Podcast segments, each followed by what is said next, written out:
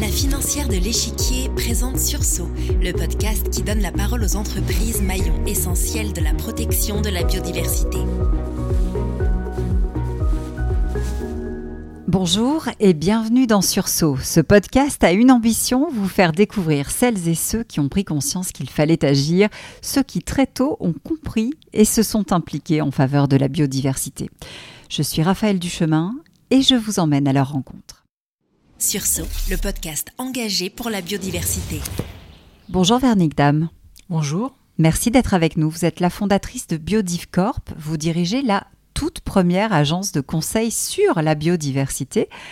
Racontez-nous comment la, la journaliste que vous étiez a pivoté et s'est passionnée pour ce sujet. Alors, je crois que le métier de journaliste euh, mène à tous les métiers. Le, sujet de la biodiversité, on parlait de la nature à l'époque, hein, été quelque chose qui m'intéressait dans une sphère privée. Voilà, j'avais le sentiment à un moment donné d'avoir fait un petit peu le tour de, de mon métier. Donc j'ai fait une pause et je me suis engagée dans des projets de conservation de la biodiversité en Afrique du Sud.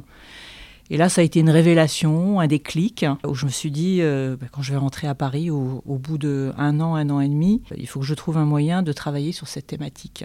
Alors, je ne savais pas trop comment à l'époque. Et j'ai fait le pari que ce sujet allait devenir aussi important pour les entreprises euh, que le climat, que le carbone. Alors, ça a pris un peu plus de temps, mais euh, on voit aujourd'hui que c'est le cas. On est en 2005 à l'époque et, et Oui. vous lancez vous lancez déjà ce qui est peut-être l'ancêtre hein, de, de BiodivCorp, euh, Gondwana, euh, parce que vous avez cette intime conviction euh, que ce sujet dont on ne parle pas ou, ou très peu, ou en tout cas différemment, va devenir majeur et, et c'est ça qui est intéressant, rattraper les entreprises. Oui, alors c'était un pari. Très clairement, en 2005, on commençait à parler euh, de développement durable, de climat, de carbone, jamais de biodiversité. Et quand j'ai commencé à en parler auprès des entreprises, on prenait vraiment pour une extraterrestre. Donc ce mot n'était pas connu dans le monde de l'entreprise. Biodiversité, je voyais les yeux s'écarquiller. Mais oui, c'était un pari parce que euh, quand on, on parlait de l'environnement, et en fait l'environnement ne concernait que le climat. Je me disais, c'est pas possible. En fait, l'environnement, c'est à minima, je dis bien à minima, le climat et le vivant. Et le vivant, derrière le vivant, on trouve finalement tout. On trouve euh, bien évidemment la biodiversité, le climat, l'eau, les sols, tout ce qui compose effectivement euh, le vivant euh, auquel nous sommes intimement interconnectés, et notamment le monde de l'entreprise. Oui, sans le vivant, il n'y a pas d'activité et volontairement ou involontairement, les activités, elles ont un effet sur la biodiversité. Comment est-ce qu'on comment est-ce qu'on convainc le monde de l'entreprise qu'il a un intérêt à prendre ce, ce problème à bras le corps? Alors moi, j'ai fait le pari dès le début d'en parler euh, d'une manière très pragmatique, pas du tout avec un côté euh, militant. Ça, c'est le rôle des, associations et des ONG, qu'elles font plutôt très bien. Moi, j'ai une approche très pragmatique, et c'est là où mon métier de journaliste économique m'a beaucoup aidé, c'était d'en parler en termes de risques et d'opportunités, de coûts, de dépenses, de retour sur investissement. Et, je les ai très vite amenés à comprendre euh, en quoi leurs activités étaient intimement liées à la biodiversité. Et comme vous, vous l'évoquiez, à la fois toute activité économique dépend plus ou moins directement de la biodiversité. Je ne connais pas une activité économique qui peut fonctionner sans le vivant aujourd'hui. Euh, prenons tout simplement l'exemple de l'eau. On ne peut pas fonctionner sans eau. Et dans le même temps, on a des activités, certaines plus que d'autres, qui exercent des pressions euh, assez phénoménales sur, sur le vivant. Donc pour certaines, c'est une manière de se tirer une balle dans le pied, c'est-à-dire elles dépendent de services écosystémiques qu'elles peuvent euh, parfois, j'ai envie de dire plus par méconnaissance, euh, directement dégrader et donc mettre en péril la durabilité de leurs activités. Alors, il y a le constat, il y a leur dire réveillez-vous, vous avez euh, un effet direct sur la biodiversité. Et puis après, il y a les aider à agir. Euh, comment est-ce qu'on fait? Je crois que vous avez élaboré le, le premier plan biodiversité pour la ville de Paris. On part de quoi pour aller où? Qu'est-ce que- qu'est-ce qu'on mesure? J'imagine que les entreprises comme les collectivités sont un peu perdues quand on leur dit ça. Alors, elles l'étaient et elles le sont encore aujourd'hui, parce qu'il y a un retard quand même assez important par rapport aux outils qu'on a pu développer pour euh, mesurer, évaluer en matière de carbone. Donc, on a dû effectivement développer des outils, parce que le métier n'existait pas. Donc euh, on a développé des outils pour poser des diagnostics.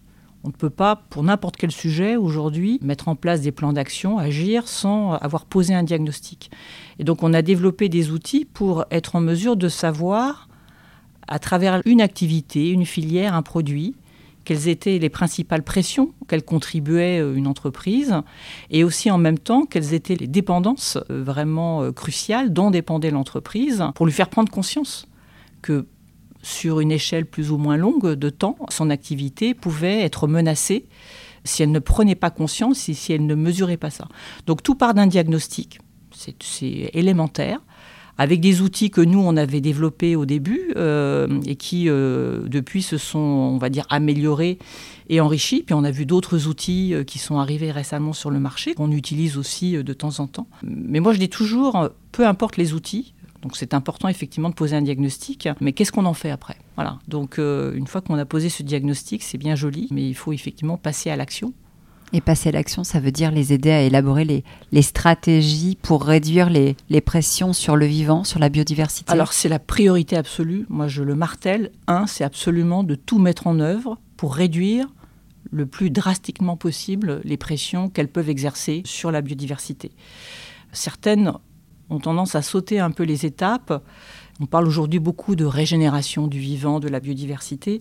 Ça peut être dangereux et ça peut effectivement euh, inciter euh, certaines entreprises à se dire bah, tiens, je vais y participer, c'est plutôt, euh, c'est plutôt sympa en termes de communication. Donc je dis attention, c'est très bien, mais il faut au préalable absolument tout mettre pour réduire vos pressions, pour ne pas vous retrouver dans une situation où finalement vous pourriez euh, vous lancer dans des opérations euh, de, mécénat pour préserver euh, des écosystèmes assez emblématiques et continuer, par exemple à travers votre chaîne de valeur, au niveau de vos approvisionnements, de contribuer à la déforestation et en même temps se dire je vais replanter des forêts. Quelque chose qui est incohérent quelque part. Certaines mettent le curseur au mauvais endroit? J'ai envie de dire beaucoup beaucoup encore parce par que, mes connaissances. Par mes connaissances et j'ai envie de dire peut-être par facilité parce que finalement on se dit la biodiversité c'est la nature, c'est un sujet euh, très sympathique et qu'on ne prend pas encore suffisamment au sérieux autant qu'elles le font avec le climat. Alors peut-être parce que jusqu'à maintenant il n'y avait pas des outils permettant de quantifier euh, comme on l'a vu pour le climat, pour l'eau, pour l'énergie. Donc on peut peut-être l'expliquer comme ça. Donc certaines, effectivement, ont envie, euh, on va dire, de sauter certaines étapes. Et moi, je les rappelle en disant, attention, posez-vous les bonnes questions. Regardez exactement là où ça fait mal.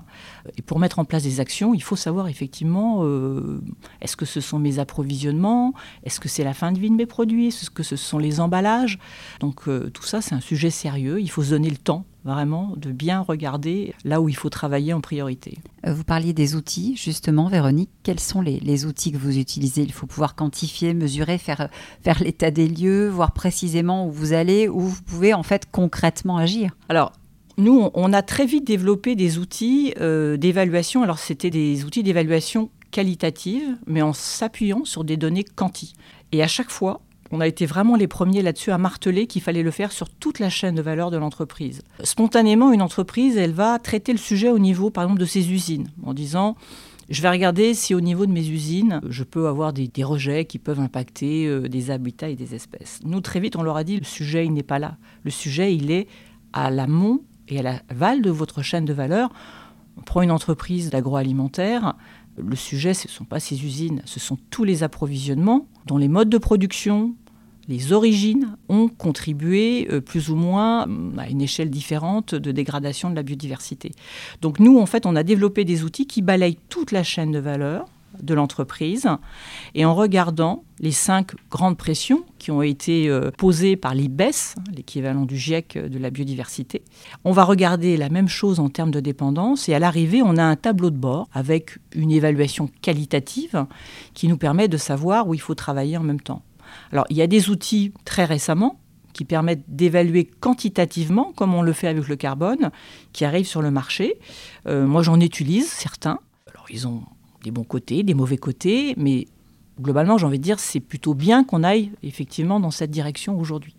Euh, vous avez parlé du, travail des, scientifiques, effectivement la publication de leurs rapports, mais aussi la, prise en compte des données hein, qu'ils ont euh, euh, participé à, mettre en lumière, nous aide aujourd'hui à, prendre en compte la biodiversité, le vivant, dans ce qu'on appelle l'extra-financier.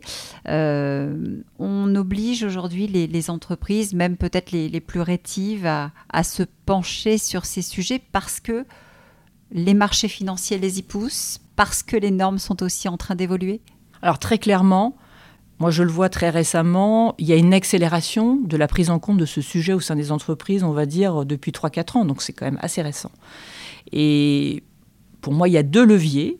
Celui que vous avez évoqué, ce sont les marchés financiers, parce que les marchés financiers, après le carbone, après le climat, considèrent aujourd'hui que la biodiversité est un risque aussi important pour leurs investissements, pour leur portefeuille, et donc demande aux entreprises, est-ce qu'elles ont fait ce travail d'évaluation?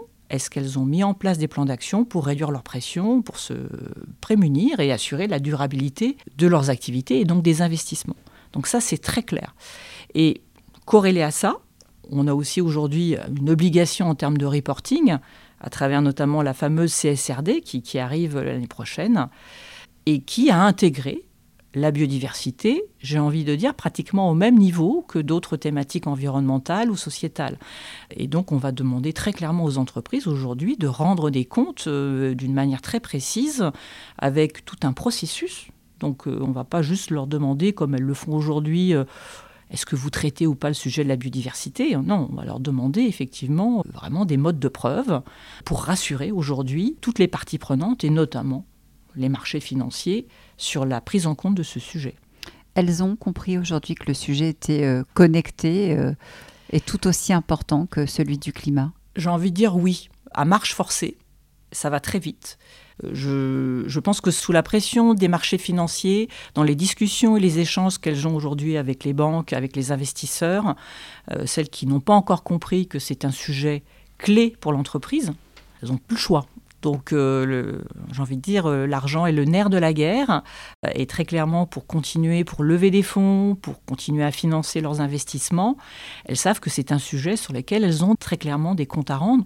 Donc, moi, j'ai envie de dire tant mieux. Et c'est vrai que ce levier accélère considérablement les choses, mais on a vu la même chose avec le climat.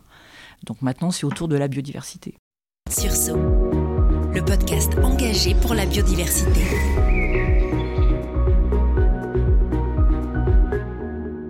Agir pour protéger le vivant, vous le voyez, c'est possible, les solutions existent, il n'est pas trop tard pour bien faire. Merci Véronique Dame. Merci à vous. Merci d'avoir été avec nous dans Sursaut pour ouvrir la voie.